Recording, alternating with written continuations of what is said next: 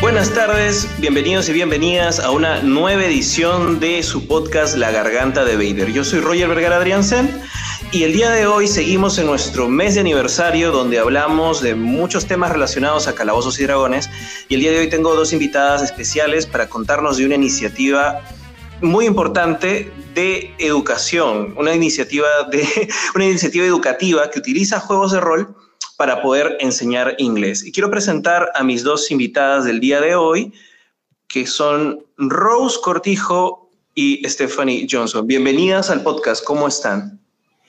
Hola, bien, gracias. Hola, Roger, gracias por la invitación. No, gracias, gracias por venir, gracias por conversar aquí conmigo. Stephanie también es eh, miembro de Quinta Dragón, que es una, una iniciativa también que transmite juegos de calabozos y dragones los viernes en la noche.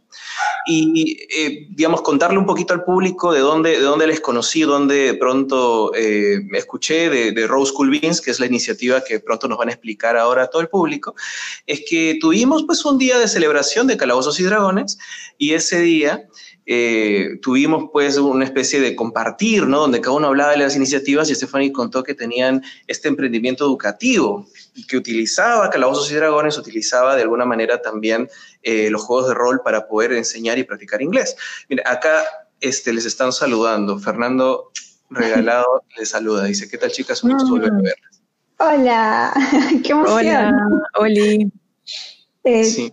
Sí, tal cual como decías, Roger, este, no recuerdo ya hace cuánto tiempo fue, eh, pero se reunieron un montón de mm, comunidades de rol eh, acá en Perú y, la verdad es que salió súper bien. Yo no tenía ni idea de qué tan grande era eh, o cómo, quién, quién, conformaba la comunidad este, de rol acá en Perú. y la pasamos bien, este, bastante participación y bueno, así fue como también me enteré de, eh, bueno, La Garganta de Vader, pero también a través de Brigada de Monstruos y entre otras, ¿no? Sí, sí, sí, definitivamente. Yo también quedé sorprendido de la gran cantidad de iniciativas que hay, ¿no? Y que la comunidad rolera peruana pues sea bastante, bastante, no solamente activa, sino también positiva. Yo sentí de verdad como, como un calorcito de bienvenida, ¿no? Una, una, amabilidad que no, lamentablemente no es usual en todas las comunidades gamers, ¿no? Y eso me gustó bastante, la verdad. Sí, totalmente de acuerdo. Comencemos, ¿qué tal si nos cuentan? Quisiera que puedan contarle un poco al público y la gente que, que nos está saludando. Mira, Natalie, Natalie, que es mi hermana, que es además este, mi socia en la Taberna Estudios, está escuchándonos y le parece increíble la iniciativa. ¿Qué tal? Eh, me gustaría saber o que nos cuenten un poco cuál es su historia con Calabozos y Dragones, o cómo se enteraron, cómo empezaron a jugar, o cuándo, cómo fue la primera vez de pronto que jugaron Calabozos y Dragones, y por ahí nos pueden contar un poquito. Creo que Stephanie, como tiene más tiempo jugando, puede ir primero. eh, bueno, eh, yo llevo jugando, yo empecé a jugar en el 2004. Eh, en realidad eh, le pedí a un amigo que me enseñe y él me dijo, bueno, la verdad es que yo no sé mucho, la cosa es que me, contactó con otra persona, eh, bueno, con un grupo que terminó siendo el mismo grupo con quien juego hasta ahora, ¿no? Eh, esto fue hace ya en el 2004. Yo tenía la intención de solamente enterarme cómo era, pero me dijeron tienes que ponerte a jugar si no, no vas a entender nada, eh, y efectivamente. Eh, y, y comenzamos a jugar, eh, nos juntábamos una vez a la semana eh, y de manera religiosa siempre hacíamos tiempo, y, y, o sea, creo que todas las, las, mesas de rol son similares, ¿no? A veces este, cambias de día, recuerdo que empezamos a jugar mucho tiempo eh, los jueves, de ahí jugábamos viernes, para poder ir acomodando los horarios de todos. Eh, empezamos jugando en el McDonald's, de ahí eh, nos votaron del McDonald's. Eh, justo es algo que estaban, creo que, conversando eh, antes de empezar. Eh, sí, no entendían qué es lo que estábamos haciendo y a pesar de que consumíamos, les parecía raro que la gente se siente ahí a, a, hacer algo que, no sé. Y comenzamos a jugar en casa de un amigo y ahí hemos ido rotando hasta um, principios de este año, que me contactó Quinta Dragón eh, eh, a través de Karen, que también es parte del el cast, el elenco de, de Quinta Dragón. Y ahí fue realmente donde conocí la, bueno, me, me, di cuenta que había una comunidad de rol. Todo ese tiempo en realidad para mí era solamente juntarme con mis amigos y pedíamos comida, tomábamos algo y jugábamos, nos poníamos al día. Eh, y no tenía idea en realidad que era eh, algo tan, tan, eh, que tanta otra gente tenía como que el mismo hobby, por decirlo así, ¿no? Y ya con Quinta Dragón, bueno, empezamos con el, streaming y comenzamos, bueno, yo comencé a conocer otras iniciativas y en realidad, eh, bueno, hasta aquí. Llegué hasta acá, trajo este momento. antes de que, de que Rose nos cuente un poquito más, justo quería comentar que creo que algo de lo que hemos estado hablando en estos podcasts es que los juegos de rol de alguna manera también integran distintos hobbies. Creo que se presta mucho a que sea diverso, que haya diversidad, porque no solamente está quien quiere de pronto vivir una aventura usando la creatividad con sus amigos, sino también en la gente que le gusta lo táctico, o la gente que le gusta pintar miniaturas, o la gente que le gusta dibujar, no sé, personajes, la gente que le gusta un poco el teatro, la impro, no sé, hay, hay de todo. Creo que hay, es, es interesante, digamos, toda esa gama de posibilidades, ¿no? Eh, bueno, eh, Rose, en tu caso, a ver, el año pasado eh, mi pareja tenía la intención de armar una aventura. Ella lleva jugando eh, más de 15 años, entonces tenía mucha experiencia y me invita y justamente también a Karen y a dos eh, compañeros más y ahí creo, ahí empiezo a entender cómo funciona crear tu personaje, cómo ella creaba la historia. Teníamos este también un soundtrack que ella colocaba para cada momento. Este, habían como que sound effects que ella hacía. Era como que todo un show, ¿no? Y este, y me gustó bastante y justamente me di cuenta, como yo soy profesora, que esto se prestaba mucho a poder utilizarlo para enseñar. Y este, pero bueno, mientras que estaba jugando, algo que también descubrí es de que hay personas que coleccionan dados. Claro. Y ahí también yo empecé como que a, acumular este, unos cuantos dados, este, sets de dados, este, también descubrí que hay distintas aventuras, desde aventuras este, que son escritas por, obviamente, quienes están detrás de Dungeons and Dragons, pero también hay historias escritas por personas como ustedes y como yo, donde también hay, por ejemplo, historias temáticas, por ejemplo, sobre la depresión, sobre comunidades este, oprimidas, sobre para niños. Y esto me pareció muy, muy genial. Obviamente nosotros estábamos en una aventura y duró un año y pico. Y bueno, de ahí llegó la pandemia. este, pero a la fecha con este grupo ha sido una experiencia muy grata, muy este, agradable. Nos hemos reído, este, hemos llorado también, han habido partes muy emotivas, pero mi experiencia realmente ha sido este, muy grata con el juego. Claro, eh, me, parece, me parece muy interesante cómo de pronto eh, no solamente lo pensaron o lo percibieron como un juego para pasarlo el rato, sino que identificaron cosas ustedes como educadoras, ¿no? como profesoras, dijeron, esto de acá tiene potencial. Eh, y es interesante también hablar de, de, pronto un poquito de eso, ¿no? O sea, yo creo que el juego tiene este potencial educativo, tal vez no necesariamente desde una sola línea, no solamente desde la parte, qué sé yo, la parte de creación de historias, ¿no? sino que tiene muchos elementos.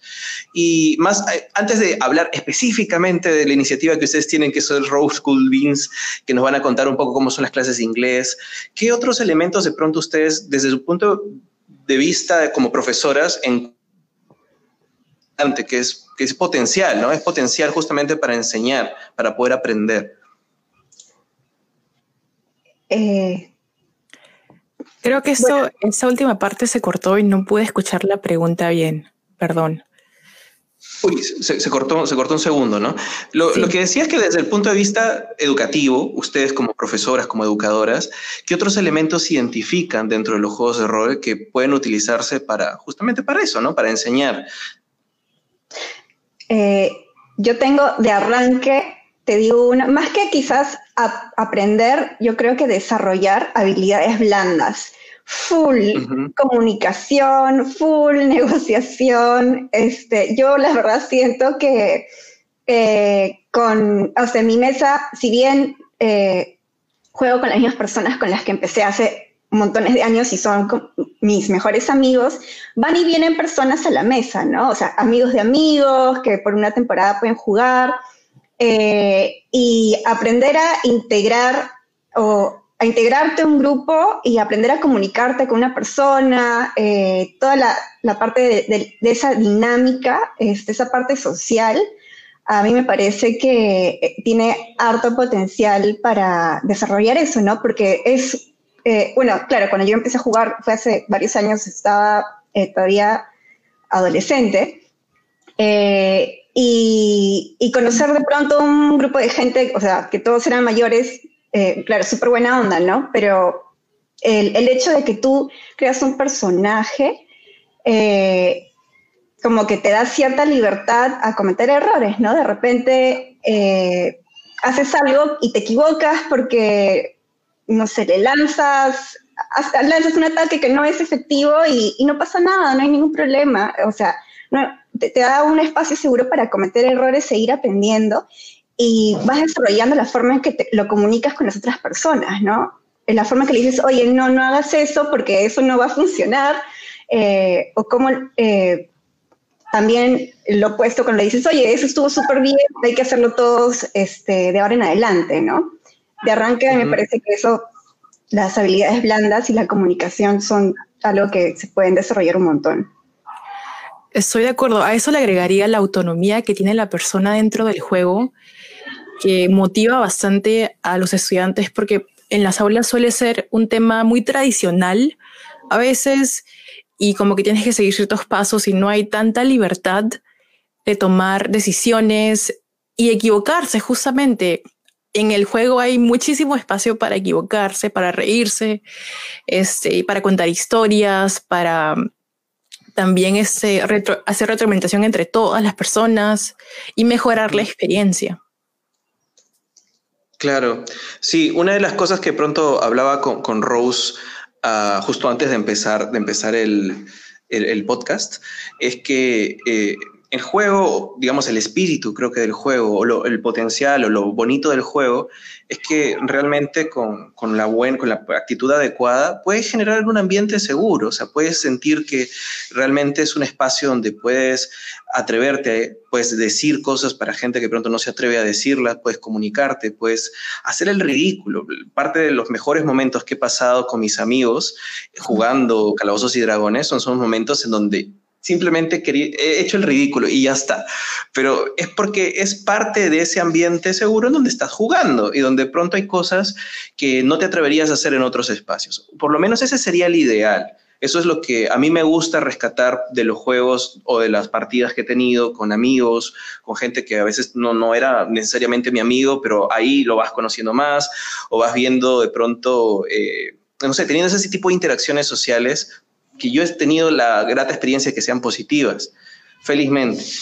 Pero no necesariamente esa ha sido la experiencia de todos jugando Calabozos y Dragones. O sea, he visto en internet, me han contado personas, o a veces se han chocado con mesas que de pronto no son, no, no, no les dan tanto la bienvenida de participación, digamos, para jugar de pronto, eh, ¿la experiencia de ustedes ha sido parecida? ¿Ustedes han tenido realmente una experiencia positiva en, las mesas de juego? Eh, o, de pronto también se han encontrado con cosas, ambientes tóxicos que hay también en las comunidades de, jugadores o gamers, ¿no? Yo, primero. Gracias. Eh, la verdad es que mi experiencia ha sido súper positiva. Yo, la verdad, la verdad, yo creo que tuve su, un montón de suerte. Desde el inicio tuve muchísima suerte de justo caer en un grupo eh, donde todos eran buena onda, o sea, hasta ahora han pasado 10, 15, 16 años creo, eh, y, somos amigos, somos patazas. Eh, han habido gente nueva. Quizás en algún momento sí ha llegado gente, amigos de amigos, o, incluso mis propios amigos. Este, de repente no había un poco de fricción entre unos y otros, pero justamente yo creo que lo, lo lo rescatable es que se pudieron limar esas asperezas y no, no que sean asperezas, sino que terminamos entendiendo, ah, ok, ya, esto es tu punto de vista, ok, yo lo hago diferente eh, y nunca, nunca hubo un, verdadero problema, ¿no? Eh, en este sentido yo creo que sí, tuve muchísima suerte de que siempre ha sido genial. Eh, en mi caso, con mi pareja, bueno, con el grupo que tenemos, este, ha sido una muy buena experiencia. Lo único que sí yo he reconocido que, este, que no tengo es de que después de cierto tiempo mi atención no da más eh, y me ven como que viendo la pared, o sea, llega un punto donde ya no puedo más, este, porque también estoy jugando con personas que pueden jugar por mucho tiempo. Yo, por ejemplo, reconozco que mi límite, y se lo comenté a mi mesa y a mi pareja hasta tres horas, y le mando un mensajito como que estoy llegando a mi límite, y han sido muy comprensivos. Eh, al punto que es como que mi, mi, personaje se va a dormir, se retira, ¿no? Este, y no ha habido ningún este, inconveniente con eso. Lo que a lo mejor me ha ocurrido en otros espacios es de que a veces esperan un personaje muy similar a la misma persona, pero creo que es por falta de experiencia y también he aprendido que a lo mejor hay personas que necesitan más tiempo, más práctica y sentirse más cómodos para tomar, por ejemplo, personajes distintos. Y no es que a lo mejor no quieran, pero la reacción a la primera no es positiva y no es algo que sea malo, hay que tener mucha, es, hay que comprender, ¿no? El otro lado. En mi caso es como que no, no tengo, normal, ¿no? Pero no es la misma, no es lo que todas las personas piensan. Claro. Y yo creo que este puede ser como, como un paso a hablar específicamente del emprendimiento educativo que ustedes tienen, que es Rose School Beans, porque una de las cosas más interesantes que me pareció mientras revisaba la web o eh, el Instagram o las opciones que tienen, es que tienen este enfoque inclusivo. Justamente estaba pensando en cómo a veces las comunidades gamers desmerecen algo con tanto potencial porque se generan estos ambientes de pronto que no, no da la bienvenida a todas las personas. Entonces, eh, quisiera que de pronto me, cuenten un poquito más, ¿no? ¿Cómo nace esta iniciativa? ¿En qué consiste? Para que lo puedan explicar también a la gente que nos está escuchando. Gracias a toda la gente, las 12 personas ahorita que están conectadas. Por ahí, Quinta, Quinta Dragón está feliz diciendo que es un gran crossover el que estamos teniendo en este momento. Sí, pero eh, para que podamos, este, este también podcast va a estar colgado en Spotify, en, en otras plataformas y de pronto más gente puede oh. enterarse de, de esta iniciativa, ¿no? Claro. A ver, eh, yo voy primero. Este, yo empecé esto el año pasado con la idea de pasar, eh, no exactamente la misma aventura que estaba jugando, pero la misma experiencia a mi salón de clase. Y el momento que lo hice fue, o sea, intenté hacer lo mismo nivel que mi pareja. Ella tiene 15 años de experiencia, yo tenía meses, ah, pero creo que como profesora, casi creo que todo profe tiene el impro por dentro, porque tienes que improvisar muchas cosas, algo que trabaja bastante. Eh, y la experiencia fue bastante eh, genial.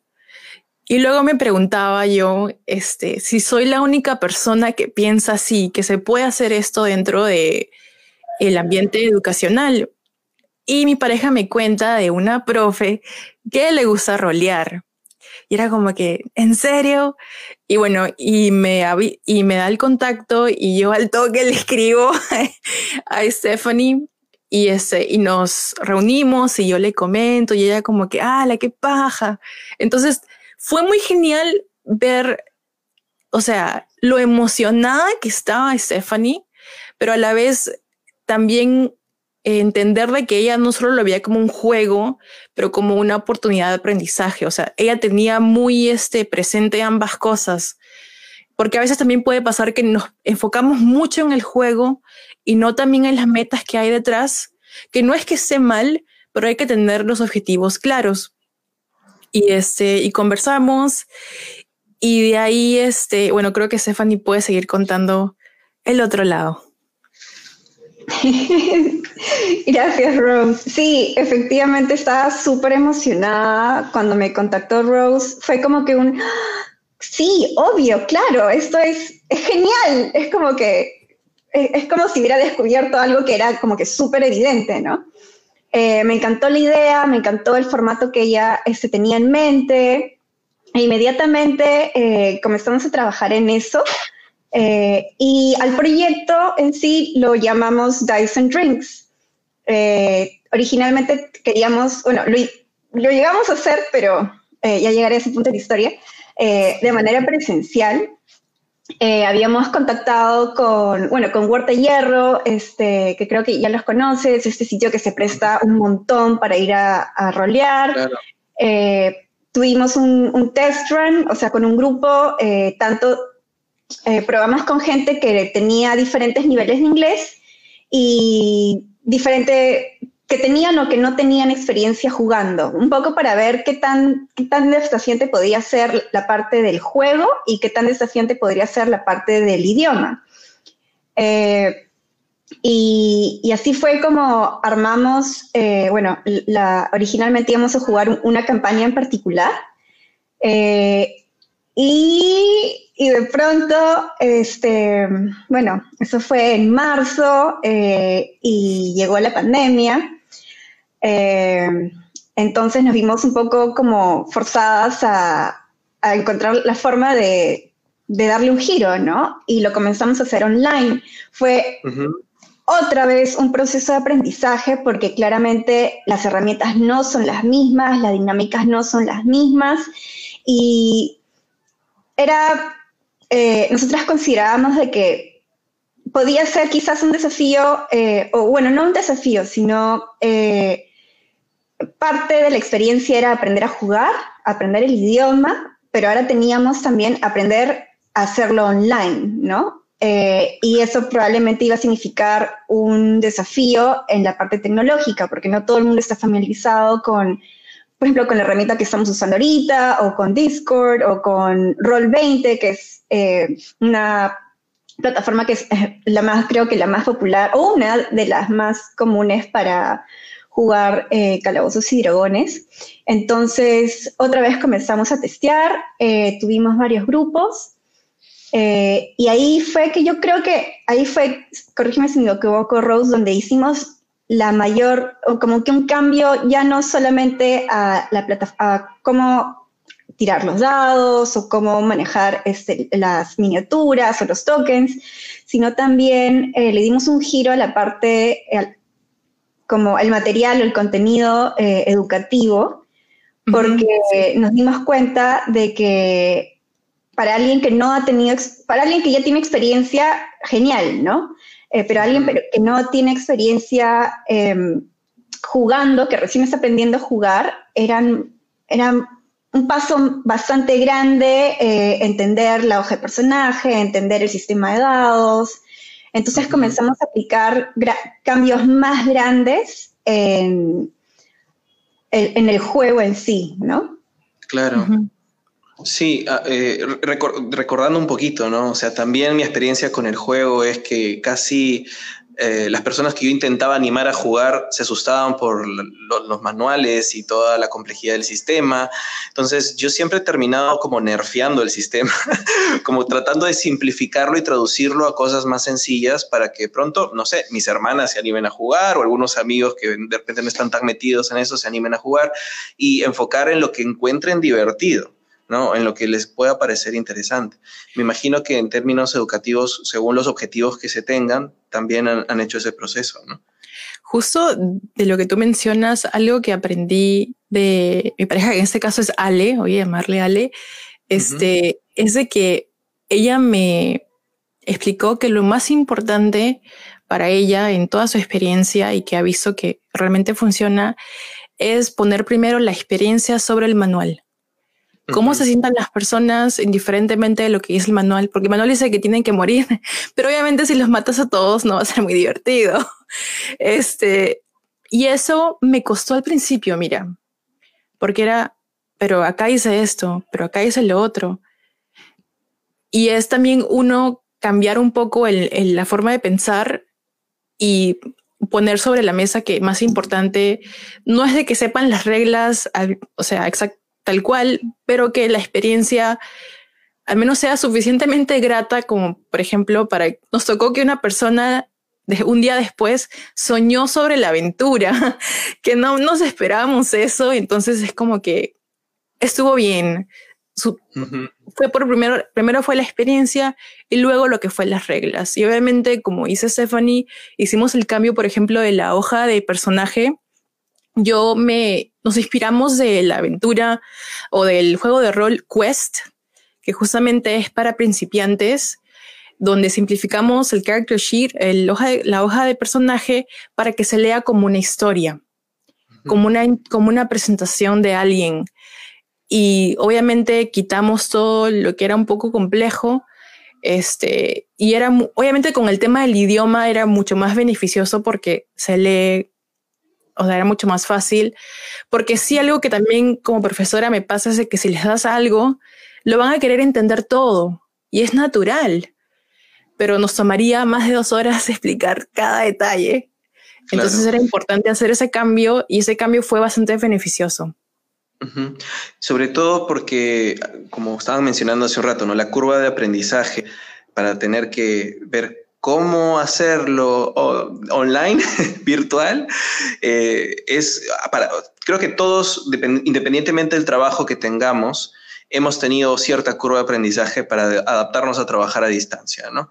O sea, es más, eh, con, mi hermana tuvimos que adaptarnos mucho a trabajar no solo por Zoom, sino en distintos continentes, porque que, terminó atrapada en, otro continente durante todo este, este, este, tema, por ejemplo, ¿no?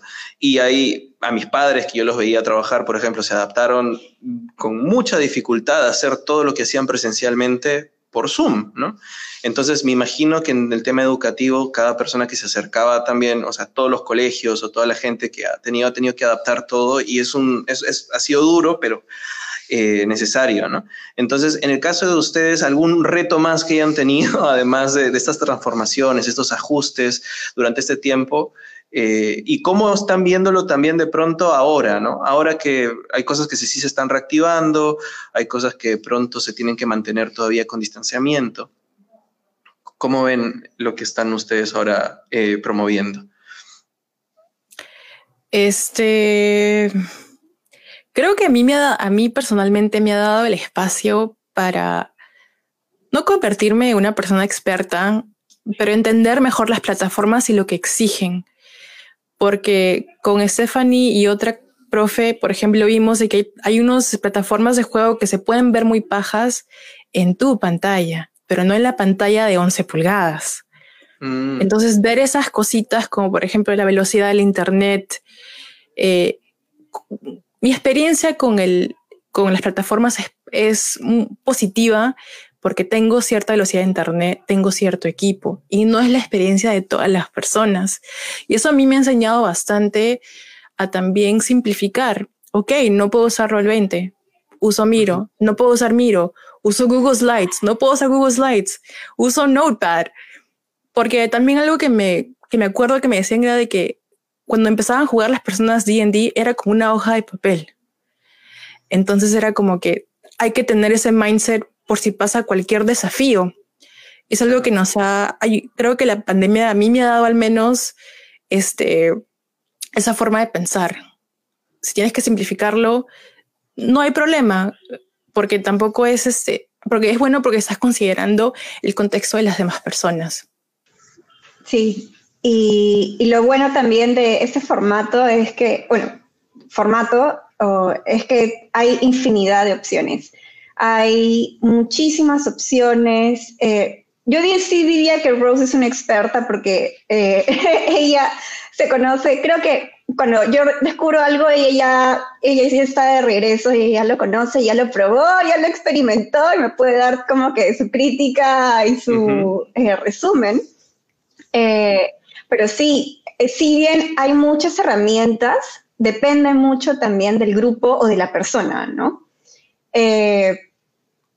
y bueno, respondiendo a, o volviendo al tema de, de lo que pasará más adelante, creo que eh, definitivamente ahorita, en este momento, todavía es un poco eh, pronto como para decir, eh, sí, ya como que vamos a volverlo a hacer presencial como, como antes, pero sí es algo que, o sea, es una posibilidad, ¿no? Sí, de pronto lo que yo también em, em, enseño, he enseñado, soy jefe, he sido jefe de práctica en la católica, hago algunos talleres dentro de mi rubro como, como guionista, director.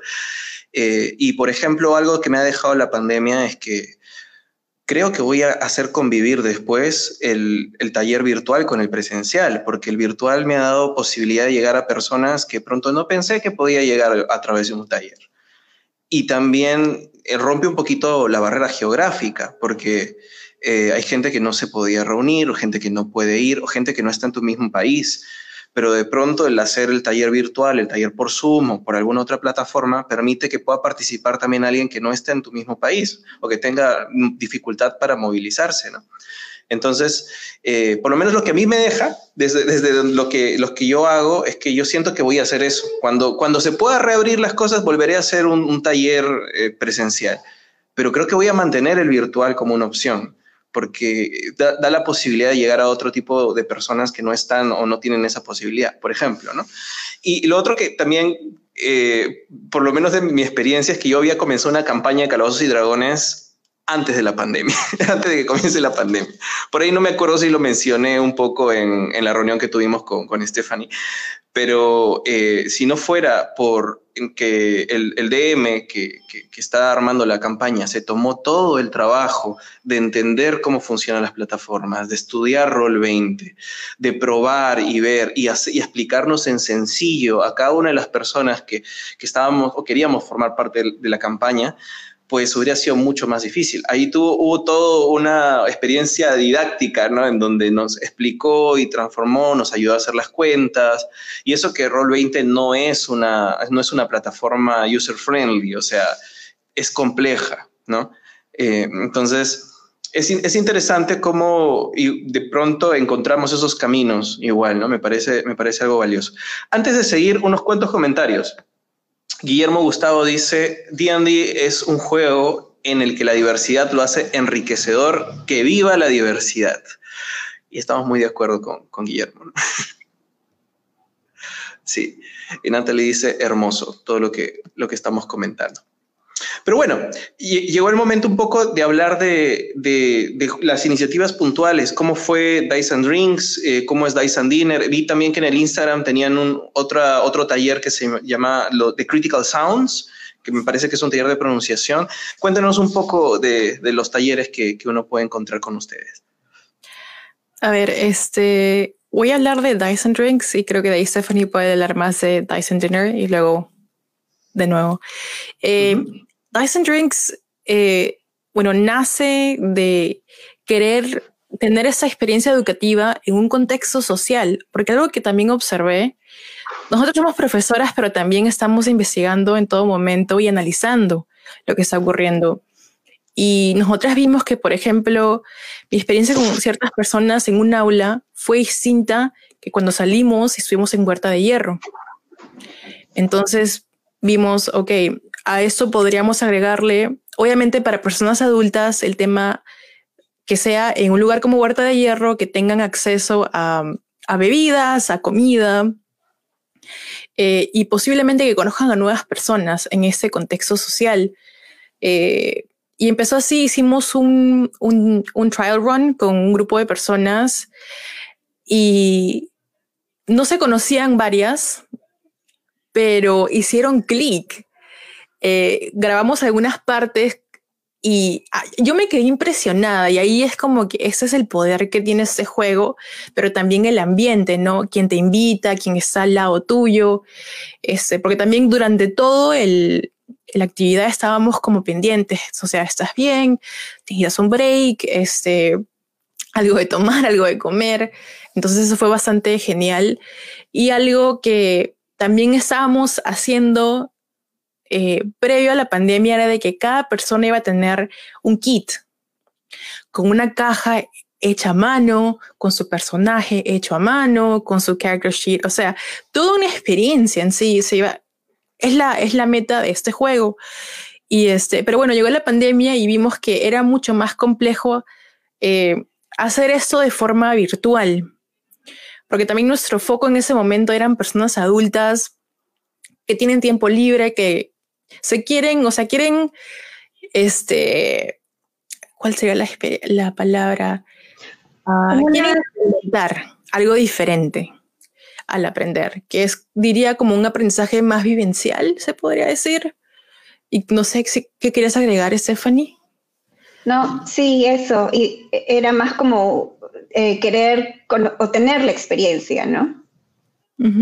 Este, sí. Y bueno, eso era Dyson Drinks.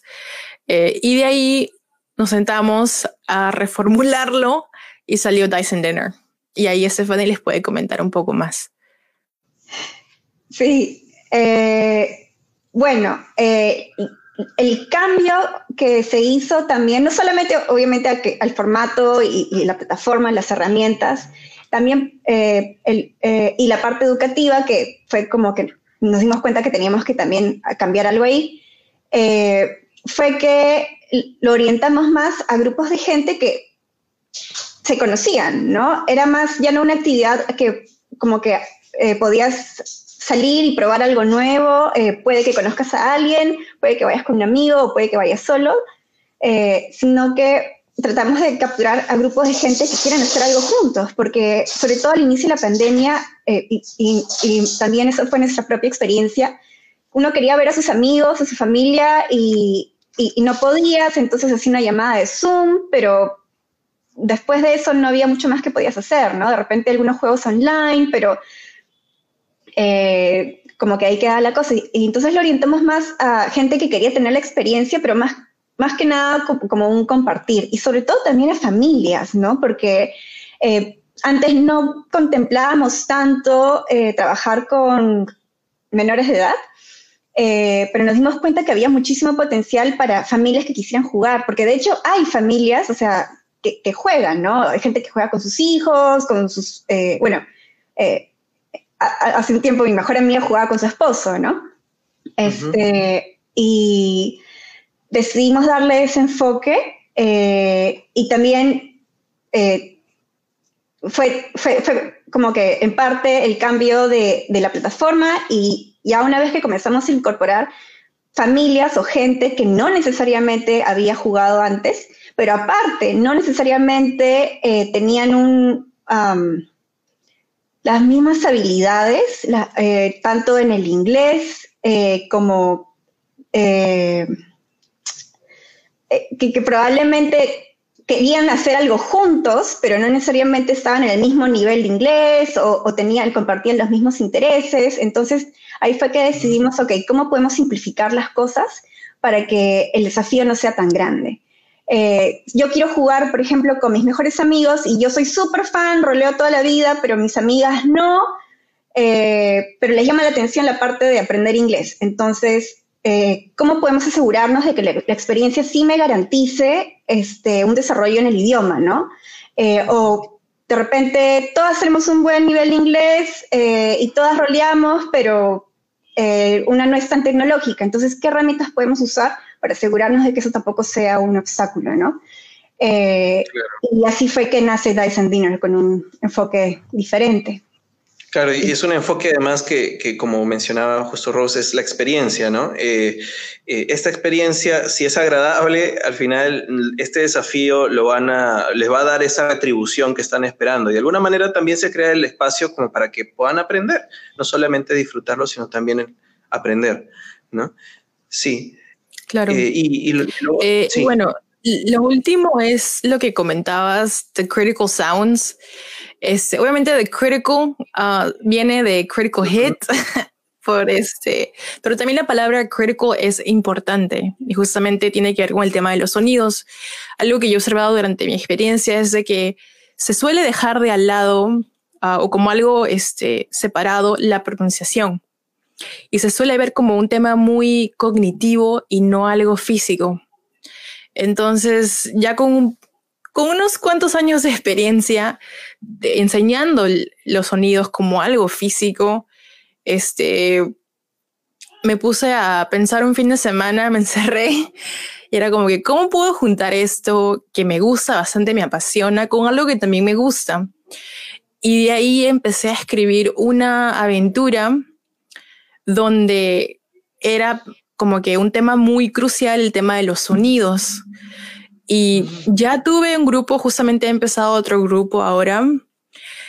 Y fue muy genial. Hubieron cosas que ocurrieron que no me esperaba. Personajes que en teoría iban a matar, pero al final le llevaron con ellos. Este, tenían un, eh, ¿cómo se dice? Spider en inglés. Tenían su, araña, no. Tenían su arañita este, y le pusieron el nombre Aragón, que me pareció genial, este, pero también durante el juego empezaron a darse cuenta de cosas que a lo mejor no, no estaban muy conscientes del tema de la pronunciación, pero obviamente el juego a lo que se prestaba era a que tenga una dinámica más amigable, porque a veces cuando las personas no se conocen y es como que simplemente un taller, a veces no conectan. Entonces el juego ayuda mucho a que se conecten, a que también utilizar obviamente el, tema de la pronunciación durante el juego y que al final mm, algo que me pareció muy paja es que como que quedaron en, que fue un, o sea, se llevaron muy bien y como que no que, o sea, siguieron en contacto, a eso me refiero, lo cual no me esperaba y me pareció muy genial este, y sí, o sea, me di cuenta que sí puedo utilizar DD para enseñar pronunciación, no me lo esperaba, este, pero fue un éxito. Ah, y es algo que he, empezado hace ya más de un mes. Y bueno, la idea es continuar con esto y que eventualmente nosotras las profes podamos darlo este, de forma más continua. Eh, y ahora que tenemos más práctica con el tema de las plataformas, no lo he pensado, por ejemplo, cómo sería este taller en persona, porque ha sido netamente diseñado para hacerlo online. Entonces sería interesante cómo sería el cambio si fuera en persona. Claro. Interesante. Me parece, me, has, dado muchísima curiosidad de, este, de este taller de pronunciación. Yo me imagino a la gente practicando su pronunciación como parte del juego, ¿no? La, dinámica del juego. Eh, es interesante porque abordan mucho el tema de lo que es gamification, ¿no? Cómo, cómo utilizar estas mecánicas para, con objetivos muy específicos. Y si hay gente que pronto está escuchándonos y que tiene dudas o algo, pueden poner siempre sus preguntas. Aprovechen si tienen alguna pregunta, alguna consulta, la pueden dejar por aquí en los comentarios, sea este el video que ahorita estoy en, vivo en el fanpage o otros que han compartido, los voy a estar revisando así por si acaso para poder eh, responderlo. Pero me parece muy, muy interesante. Es, de verdad, muchas gracias por, por contarnos todo esto y no solamente por eso, sino por tener esta, esta iniciativa que me parece muy, muy valiosa. En todo caso, podríamos ir hablando para animar a ver si la gente puede comentar, por ahí nos dan corazoncitos, este, ¿cómo, ¿cómo pueden ser parte de esos talleres? También, ¿dónde los pueden encontrar? ¿Por dónde los, las pueden contactar? Y, también, este, si es que pronto hay alguna apertura pronto, ¿no? Porque supongo que, son por temporadas o comienzan en algún momento y, cierran como, como ciclos. Y esa información puede ser importante para cualquier persona que esté escuchando y que pronto esté interesada también en participar. Muy buenas preguntas. Este, a ver, eh, Dyson Drinks por el momento, como comentaba Stephanie, estamos a la espera de qué pasa con la pandemia. Eh, para Dyson Dinner, eh, esperamos dentro de poco poder lanzar fechas donde las personas se puedan inscribir este, a las fechas que hayan disponibles y puedan jugar, obviamente, en línea. Esto sería netamente en línea. Um, en el tema del curso de pronunciación, este, se viene uno próximo en enero, a finales de enero. Sería la tercera edición del curso. Obviamente esperando que tanto Stephanie como yo podamos llevarlo a cabo para que haya más, este, más espacio para personas que quieran inscribirse. Este, de ahí bueno, por las redes siempre nos pueden contactar por es como Rose Cool Beans eh, en Instagram, en Facebook, en LinkedIn, en Twitter, en todos lados. Este, y bueno, que mencionar de dónde viene el nombre, ¿no? Porque hay sí, es cierto. Yo también, yo también quería preguntarlo y se me pasó. quería saber de dónde viene. Um, mi nombre legal es Rosario Cortijo Bustamante. Eh, es un nombre un poco pesado, no lo suelo utilizar. Entonces, este, pero me acordé de que a mí, por ejemplo, yo siempre me identifico con mis iniciales, RCB. Y de ahí me di cuenta, es como que, ok, RCB, y era como que Rose. Y luego eh, yo utilizaba mucho el Waze, la aplicación para moverse de lugar a un lugar al otro, como Google Maps. Y Waze me puso, tú eres Rose Cool Beans. Y era como que, ¡ala, qué perfecto! La R de Rosario, la C que es de Cool de Cortijo y la Beans que es de Bustamante, ¿no? Y es como que, ¡ala! Y luego, me, luego obviamente está el tema de que Cool Beans es una expresión un poco antigua de que quiere significar, o sea, literalmente significa frijoles chéveres, pero la expresión junta significa genial. Mm. Como que te pasa algo bueno, oh, cool beans. Y era como que Rose, o sea, todo como que se dio y bueno, lo dejé ahí y este, una amiga me ayudó con el tema del diseño y bueno, quedó en lo que es Rose Cool Beans. Obviamente no soy la única persona que representa esto, representa también este, estamos Stephanie para lo de Drinks, Tyson Dinner y también está otra profe que se llama Annie. Annie, por ejemplo, lo está ejecutando mucho el um, Tyson Dinner con niños ella, su expertise es niños, este, y verla, ella, también, por ejemplo, aprendió D&D eh, con nosotras. Creo que Stephanie les puede contar un poco de cómo fue y cómo nos sorprendió. Eh, sí, este, Annie es eh, también la otra profe que trabaja con nosotros. ella eh, al, inicio estaba un poco como preocupada porque si tiene, o sea, es una excelente profesora, pero no, no tenía experiencia jugando, entonces estaba un poco como nerviosa, pero es, creo que quizás eh, tan buena alumna como buena profesora. Eh, y se metió de lleno a estudiarlo, a aprenderlo. Este, al, al inicio, bueno, nosotros estuvimos jugando, creo que justo antes, eh, bueno, estuvimos jugando y él fue un, par de veces a vernos este, jugar y ella empezó ya como DM, o sea, como eh, para dirigir la sesión para eh, un evento que tuvimos hace un tiempo, hace unos, ya un tiempo, no me acuerdo, en junio creo, que era un, era Femdex, es un, un grupo de mujeres desarrolladoras, programadoras que tenían como una un, evento, ¿no? Entonces estuvimos dando sesiones de eh, Dyson Dinner con, varios grupos de, este evento. Y esa fue la primera vez que ella, eh, que Annie eh, dirigió una sesión. Ella había participado ya como, como por decirlo, como jugadora. Y Rose y yo fuimos solamente como para ver si necesitaba apoyo en la primera sesión y nos quedamos maravilladas porque ella tenía, ella tiene un, ella se enfoca mucho eh, o es muy buena identificando cuál es la atmósfera, cuál es la vibra, cómo se está sintiendo el grupo y actúa en base a ello. Nosotros teníamos como que, las tres, teníamos para ese evento en particular una aventura para seguir con los, los toques, em, los monstruos, la trama. Eh, terminamos haciendo tres aventuras diferentes. Eh, eh, creo que la que más la adaptó, por decirlo, por decirlo así, fue Annie, que tenía eh, tiene una excelente eh, habilidad para encontrar qué es lo que están esperando los jugadores y, realmente la vivió tanto que dijimos, no tenemos nada que hacer aquí, estás oficialmente graduada como DM. Y, y ella le encantó, le encantó muchísimo, le, eh, y sobre todo porque creo que para ella es como una forma de, de, expresar su creatividad. Eh, y, y, lo hace genial. Eh, a mí me o sea, nos causó muchísima gracia porque nosotras fuimos como que pensando que la podíamos apoyar y ella se estaba divirtiendo y el grupo se estaba divirtiendo. y bueno, fue genial, en verdad. Genial. Fue increíble sus cambios de voces. Sí, ella lo hace impresionante. Claro, hay gente que tiene realmente un talento para eso, ¿no? Las voces. Definitivamente, sí. Pero bueno, es parte de la experiencia y también cada DM tiene un estilo distinto, ¿no? Y cada grupo también.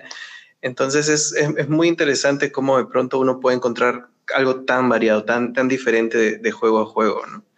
Ha sido muy, muy interesante todas estas experiencias. Yo creo que la gente que, que, nos esté escuchando, nos escuche en el futuro, porque este podcast va a estar colgado en muchos sitios, puede realmente interesarse no solamente por los emprendimientos que ustedes tienen, sino por de pronto también ver esa mirada diferente que hay de los juegos de rol, ¿no? Esa mirada educativa también. De pronto para otros educadores también les puede interesar tomar lo que les sirva, ¿no? Porque uno toma también, este elemento me parece interesante, este elemento también. Eh, había leído también de un profesor de historia que había utilizado elementos también de juegos de rol para, para su clase en el colegio, ¿no? E, etcétera, etcétera. Entonces, es muy interesante cómo esto también sirve como, como herramienta, ¿no? Por eso era importante eh, invitarlas a ustedes en este podcast justamente quería mencionar antes algo antes de olvidarme, era de que nosotras, este, justamente enviamos dos propuestas a diferentes conferencias de profesores, una en Brasil y otra en Trujillo, si no me equivoco, y fueron aprobadas, lo cual fue un gol muy grande para nosotros. De justamente era de cómo diseñar el propio juego de rol para enseñar inglés. Por la pandemia no se dio, pero esperamos que el año entrante se pueda dar, sea de forma virtual o de forma presencial, como sea lo, lo que recomienden. Entonces, si algún profesor profesora está interesado, también se este, puede preguntarnos sobre los talleres que hemos, que tenemos planeados, ¿no? Para, porque también creo que es importante compartir lo que hemos aprendido y que más personas se puedan este, interesar por este, por los juegos de rol para enseñar o inspirar. Yo creo que es muy inspirador. El trabajo que hacen es inspirador definitivamente. Y eso, eso es bastante bueno, de verdad. Eh, bueno, se nos acaba un poquito el tiempo ya. Podríamos hablar un montón, un montón de, de, todo esto y las otras iniciativas y pronto lo que ustedes también trabajan. Pero tenemos que ir dando ya fin un poco al podcast. No sé si algo, algo más quieran decir al final, de pronto recordar de, de, pronto también dónde les pueden encontrar y, algún, algún mensaje final de pronto a los jugadores que están escuchando, alguna cosa que pronto dentro de su experiencia hayan aprendido y quisieran compartir. ¿no? Yo creo que, bueno, como tú dices, recordarles que nos pueden encontrar eh, en Instagram, en Facebook, eh, en Twitter, en, LinkedIn. Eh, estamos a un mensaje de distancia, en verdad. Y cualquier duda, tanto sea alguien que esté interesado en aprender porque quiere practicar el idioma o porque quiere aprender a jugar, este, o simplemente porque quiere hacer algo diferente con su familia, con su grupo de amigos, eh, cualquiera que sea la razón, eh, no duden en escribirnos y, y, más que nada no se, no se queden cortos. Yo creo que mucha gente a veces dice como que, wow, como que yo quiero, pero es como que, uy, pero se ve difícil. No, no lo es. Este, justamente lo que nosotras eh, más tratamos de hacer es que sea una experiencia que no sea frustrante, que sea una experiencia grata y que realmente puedas este, aprender no solamente el idioma, sino también eh, en parte el juego, ¿no? Y, y, agradecerte quizás, Roger, de nuevo por la invitación. Muchísimas gracias. Gracias a ustedes, gracias. Y es verdad que está en un mensaje de distancia, porque le escribí a Stephanie y al toque me respondió. Así que de verdad, pueden escribirles y todo. Eh, me gustaría mencionar, justamente cuando hablaba con Roger antes, previo a este streaming, sobre de que hay que ser muy explícito en cuanto a quién es bienvenido en tu mesa de juego. Y con eso en mente, eh, quiero mencionar que Rose Beans tiene disponibles becas para grupos menos representados, dentro de ellos la comunidad LGBT, mujeres, población afroperuana, eh, población indígena, andina y demás, que por ejemplo quisieran participar de algún taller o evento, pero tienen alguna dificultad, que nos pueden contactar para ofrecerles más información sobre las becas, porque la idea es que nosotras eh, inspiremos a más personas a que jueguen pero hay que ser de nuevo explícito en cuanto a quién está bienvenido, en este caso, todas las personas. Este, y bueno, dar las facilidades del caso si es que se puede, ¿no? Y en este caso algo es algo que me parece importante y lo hago porque creo que si hubiese eh, una Rose más pequeña o más joven, le encantaría encontrar algo así. También una Rose más ¿no? También cualquiera. Sí, me parece importantísimo porque justo lo que hablábamos también es que lamentablemente círculos y comunidades gamers ah, históricamente no, no se han caracterizado por ser de pronto inclusivas, ¿no? Y creo que es importante ser explícito, como tú dices, ¿no? Es importante y creo que además eso va a ser o va a motivar, va a inspirar y yo creo que puede ser muy positivo para que podamos rescatar el potencial que tiene este tipo de, de, juegos, este tipo de iniciativas, algo como Calabozos y Dragones y los juegos de rol que tiene tantas herramientas para aprovechar para distintos objetivos, que puede siempre ser de pronto menoscabado o reducido a, a menos cuando hay actitudes no inclusivas. ¿no? Creo que por eso es importante que no simplemente, eh, digamos, eh, hay que ser activo al respecto. Creo que es, hay que ser activo y hay que ser explícito al respecto siempre. Entonces, les agradezco un montón, les agradezco un montón, de verdad, Rose, Stephanie, ha sido una conversación muy, muy interesante, ha sido una conversación muy constructiva, he aprendido un montón de ustedes ahora, el día de hoy. Espero que también lo haya sido para la gente que nos sigue escuchando, la gente que nos va a escuchar después, las personas, todas las personas que lo van a encontrar. Recuerden que este podcast está en Spotify, iTunes, Evox, no, sé en cuántas está, está en todas partes. Eh, y después, después les paso cuando se cuelgue en versión audio para que también lo puedan, este, lo puedan compartir, ¿no? Y, también recuerden buscar a Rose Cool Beans en las redes sociales, ¿no? Muchas gracias por, este, ser parte del podcast de hoy día. Eh, vamos a seguir en diciembre hablando de Calabozos y Dragones. el próximo martes voy a estar con Giovanni, que es el protagonista de Brigada de Monstruos vamos a hablar un poco. Él no ha tenido todavía una experiencia de juego, les quiero contar así tal cual. Entonces, eh, vamos a hacer pública su primera experiencia de alguna manera. no, hay presión, no hay presión. Es impresiones, pero vamos a hablar un poco de armar un personaje y ya que él quiere pasar por toda la experiencia de forma pública, vamos a hacerlo la próxima semana. Así que va a ser educativo también para la gente que no quiere saber cómo es Sí. Lo van a hacer junto, junto a Giovanni. Entonces, eh, muchas gracias otra vez. Entonces, estamos en comunicación, igual cualquier cosa, desde la taberna, desde la Garganta Vader, si hay alguna iniciativa que tengan, alguna, pronto, alguna promoción o algo, mm, con todo gusto lo, puedo compartir o lo puedo pasar a otros contactos también. Entonces, Igualmente, eh, o sea, del otro lado de nosotras. Muchas gracias. Entonces, eso sería todo por, por hoy. Gracias, chicas. Gracias. Se acabó por el podcast. Así que nos vemos. Seguimos, seguimos en contacto. Chao. Y gracias a todo el mundo que sigue conectado y ha seguido el podcast. Gracias. La